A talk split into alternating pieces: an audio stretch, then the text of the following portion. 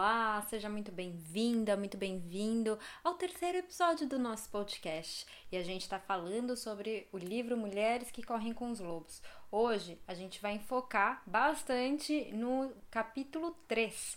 É, o capítulo 3, ele é bem, bem grande e por conta disso eu tive que escolher bem algumas partes para falar a respeito, porque a gente não ia conseguir falar sobre todo o capítulo. Antes da gente começar o capítulo 3, propriamente dito, vamos falar um pouquinho sobre o capítulo 2, né?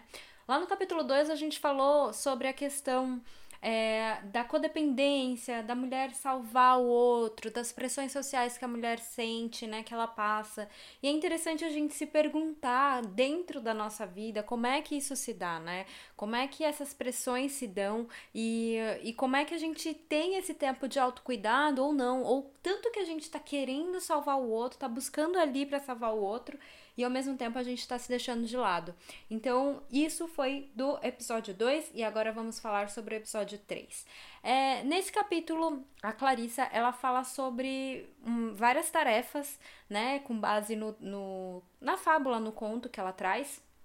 E a primeira tarefa dela é sobre a necessidade da gente deixar morrer o que precisa morrer, né? Sobre desapego. Desapego de quem a gente já foi, desapego dos nossos sonhos que a gente teve ou que a gente acreditou que eram nossos.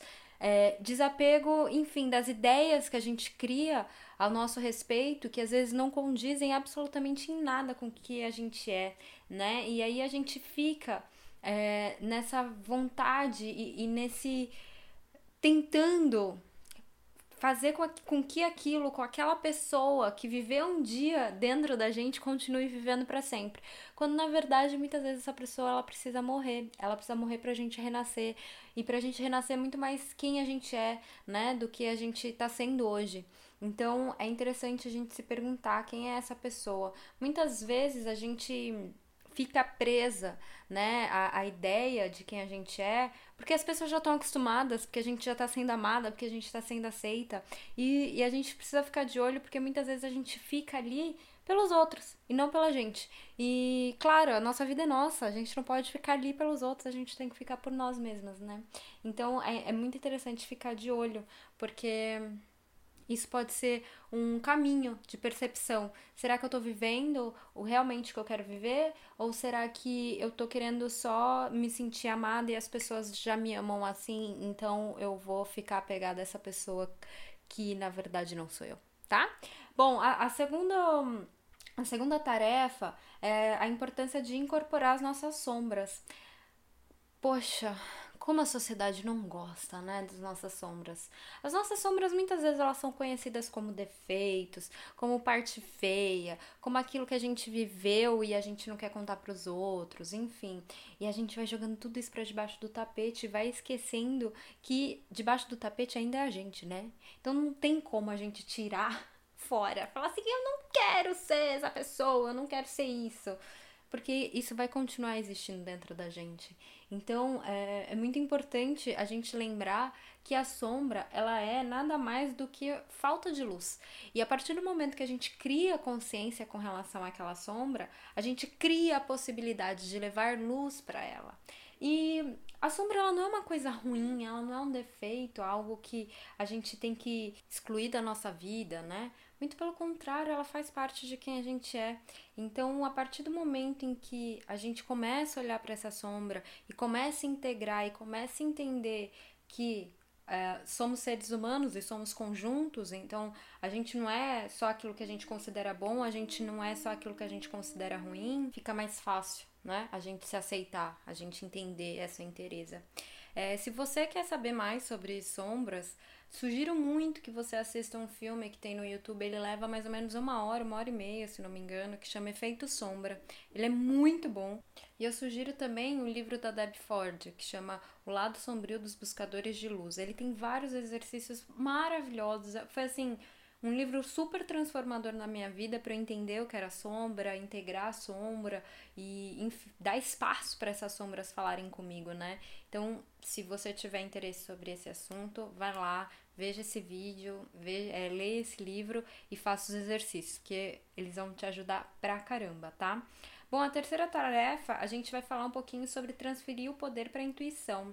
É, isso se relaciona com o primeiro capítulo, o segundo capítulo e vamos falar de novo disso no terceiro capítulo, né? Afinal de contas, a mulher selvagem, ela tá diretamente ligada à intuição e é uma coisa que a gente não não carrega, né, no nosso dia a dia, que a gente sempre tá ali, presamente, presa à racionalidade, ao invés de tentar se perceber, perceber através de uma consciência corporal, a gente tá ali, querendo resolver com a cabeça, querendo encontrar o lado bom, o lado ruim e, e muitas vezes procurando justificativas e soluções é, de acordo com o resultado que a gente quer, né? Então é bem engraçado como a nossa cabeça funciona. E aqui a gente vai falar sobre é, essa tarefa, ela fala, né, sobre transferir o poder da intuição, sair da mente e navegar pelo inconsciente. Lembra que a gente tem 95%, em algumas pesquisas dizem, né, que são 95%, outras 99% das nossas atitudes elas são inconscientes. Ou seja, dar espaço para esse inconsciente faz com que a gente crie mais consciência né? A gente vai dando é, possibilidade da gente conhecer esse inconsciente. Eu não acredito, né, que a gente vá ter acesso a todo o nosso inconsciente, não é isso. Mas eu acho que a gente também não pode falar assim, ah, porque a gente tem um inconsciente muito grande, então uh, eu vivo inconscientemente e, e é isso. Não, né? Quanto mais a gente começa a se autoconhecer, quanto mais a gente começa a conhecer as ferramentas para a gente se autoconhecer, é, mais chance a gente tem de entrar em contato com o nosso inconsciente. E o nosso inconsciente ele tem muito o que dizer, ele guarda muito daquilo que a gente já viveu e que a gente não faz a menor ideia e que com certeza influencia nas nossas reações do nosso dia a dia, tá? Bom, a própria. A próxima tarefa, perdão, é encarar o próprio valor, né? A gente muitas vezes a gente tem dificuldade em, em, aceitar o próprio valor. A gente acha que a gente tem só dificuldade em aceitar as nossas sombras, aquilo que a gente acha feio, os nossos defeitos, mas na verdade a gente também tem dificuldade em entender que a gente tem valor e que a gente tem poder perante a vida. Muitas vezes a gente fica esperando que isso venha de fora. A gente espera um elogio, a gente espera que o outro olhe pra gente e fale, nossa, como você tá maravilhosa. Mas a gente poucas vezes faz isso com a gente mesma, né? Uma boa dica é a gente tentar se tratar como a gente trata a nossa melhor amiga, como a gente trata uma filha, uma mãe, né? E eu acho que a gente vai ser muito mais cuidadosa com a gente mesmo quando a gente se olhar, mas não se olhar como primeira pessoa, mas em terceira pessoa. E quando a gente entende o nosso poder perante a vida, as coisas mudam muito porque às vezes a gente não faz, a gente se limita, a gente se vitimiza porque a gente não entende o poder que a gente tem, é, tanto para a gente conhecer a nossa mente, a nossa cabeça, quanto de ação, né? E o quanto isso também, de alguma forma, se corresponde espiritualmente no sentido de trazer a nossa própria essência para fora.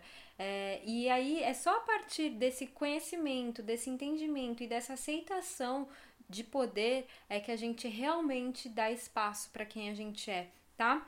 O próximo, a próxima tarefa que ela fala é sobre abrir espaço para contemplação. A gente sempre tá muito ligado em alguma coisa. A gente tá sempre rolando um feed do Instagram, a gente sempre tá ouvindo uma música no Spotify e a gente pouco dá pouco tempo, né, pra gente mesma. Para quem é mais velho e que viveu um tempo sem internet, é, quantas vezes antes de dormir você não ficou olhando pro teto assim e não tinha nada para fazer, né? A televisão não passava nada depois da meia-noite. Então, assim, eu passei muito tempo em contemplação comigo quando eu era mais nova. E esses momentos, eles não existem mais. Porque eu tenho o tempo todo coisas externas que podem preencher esses, esses buracos, esses vazios de atividade. E é importante a gente ter esse momento de contemplação, porque a gente para para se perceber e a gente para para entender o que está acontecendo dentro da gente, né? Meditação é um ótimo caminho, é uma ótima ferramenta como contemplação, além de buscar esses momentos em que a gente não faz nada, tá? E por fim, uma outra tarefa que eu achei importante destacar é a gente entender que a gente tem um tempo de amadurecimento para cada assunto. É, às vezes a gente quer aprender, sei lá, o assunto A do dia para noite, a gente quer saber tudo sobre o assunto A e aí a gente não, não dá espaço para entender que a gente precisa amadurecer o nosso entendimento, que a gente precisa aprender o assunto A um pouquinho num dia, um pouquinho no outro e um pouquinho no outro, né? Que a gente não vai dar check no autoconhecimento. Já, ah, pronto, eu me autoconheço com relação ao assunto A inteirinho. Então eu posso passar para o assunto B. Não é linear, é cíclico. Então a gente precisa entender e respeitar o nosso próprio tempo. E não fazer disso é, como algo de vitimização, mas fazer como algo para realmente incentivar a gente continuar nesse, nesse trabalho de autoconhecimento.